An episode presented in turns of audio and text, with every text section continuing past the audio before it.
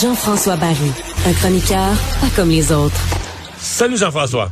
Salut Mario. Alors, on se parle du Canadien et de son attaque parce que bon, il y a des choses qui ne changent pas. Euh, une des choses qui ne change pas, c'est que le Canadien marque pas de but. Ouais, puis a un article très intéressant sur le site de TVA Sport, c'est Sport Logique. Les autres, ils calculent des statistiques avancées. Là. Et là, on décortique euh, les attaquants dans la Ligue nationale de hockey, les attaques, en fait, dans la Ligue nationale de hockey. Et le Canadien fait piètre figure. Donc, les buts par les attaquants dans la Ligue, au complet, le Canadien est 32e sur 32. Donc, si tu enlèves les buts des défenseurs, le Canadien, les attaquants, on marque pas de but. On est pire les Sharks. Là. On est pire que les Blackhawks qui sont ouvertement en reconstruction. Là. Mais on peut pas être surpris, on n'en marque pas beaucoup de buts, puis les attaquants n'en marquent pas. Mais par contre, c'est les, c'est les défenseurs qui compensent. Une chance, ça nous sauve parce que ensuite de ça, l'efficacité des tirs, on est dernier aussi. Donc euh, le nombre de lancers versus le nombre de buts, donc on est à 5% Fait que dans le fond, on lance le goaler. Ben, visiblement, on n'a pas une, assez bonne garnotte pour euh, déjouer le gardien. C'est parce que les gardiens, c'est triché un peu parce que, tu sais, là, ils mettent comme une cible, là. Tous les gardiens, ils ont ça sur leur chandail, c'est le logo, le logo de l'équipe, là, puis ils mettent ça en plein. Fait que ça, ça trompe les joueurs. T'es tenté de lancer sa cible, non? De lancer dans C'est probablement ça. Dans le sternum, dans le milieu du ventre, là. C'est tentant de lancer là.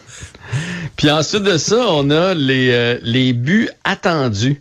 Donc maintenant, ils sont capables de calculer, puis on le fait pour les gardiens d'habitude. On dit des arrêts, dans le fond, c'est des arrêts qu'il n'aurait pas dû faire, donc des buts qu'il a sauvés. Ben, il y a l'inverse pour les attaquants. Donc, un but qui aurait dû être dedans, puis qui se retrouve pas à dedans. Ben, le Canadien est 31e euh, sur 32. Euh, il y a juste les Pingouins qui sont pires que nous. Et jusqu'à maintenant, depuis le début de l'année, on est à moins 14. Donc, donc le hockey nous doit 14 buts. Il y a 14...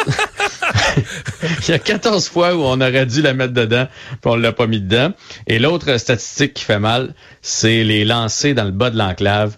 Et là, on va revenir à ce que Martin Saint-Louis disait aujourd'hui. Donc, dans le bas de l'enclave, on est 27e dans la ligue. Donc, le bas de l'enclave, là, c'est les lancers payants, les lancers dans euh, près du gardien, donc les retours, ce genre, ce genre de but là. mais ça, est-ce que c'est pas dû aussi au fait que l'équipe est petite là? Fait qu'on n'est pas capable. Les, équipes adverses sont des gros défenseurs, puis on peut juste pas aller se placer là.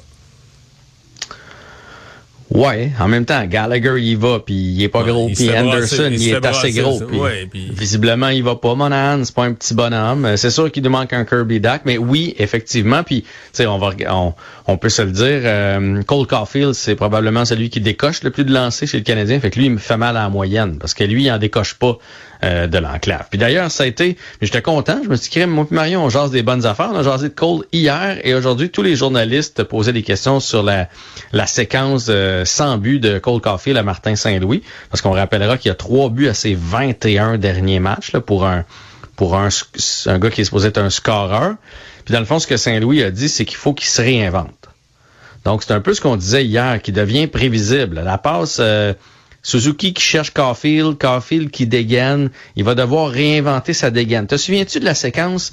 Il y a, quand Martin Saint-Louis est arrivé, là, ça avait fait le tour des médias sociaux, où il avait appris, tu reçois le lancer, tu fais semblant de faire ce qu'on appelle le one-timer, tu recules comme si tu allais faire une passe, puis finalement tu décoches. Dans le fond, tu changes un peu le, ton timing pour, pour décocher. Tu te souviens de ça? Ouais.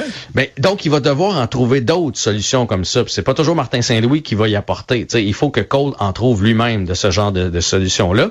Puis l'autre affaire, puis là, je pense qu'il faut que Caulfield euh, saisisse le message. Il a dit, les buts, ça se compte dans les endroits payants des joueurs qui marquent en périphérie, il y en a pas beaucoup dans la Ligue nationale de hockey. Fait qu'autrement dit, il faut que Cole se rapproche du filet. Il a beau avoir un lancer extraordinaire, mais plus tu le décoches de loin, plus il y a de chances que le gardien le voit, plus il y a de chances que, que le gardien ait le temps de se déplacer. Fait que ça a été un peu les commentaires de Martin Saint-Louis à propos de la disette de Cole Caulfield.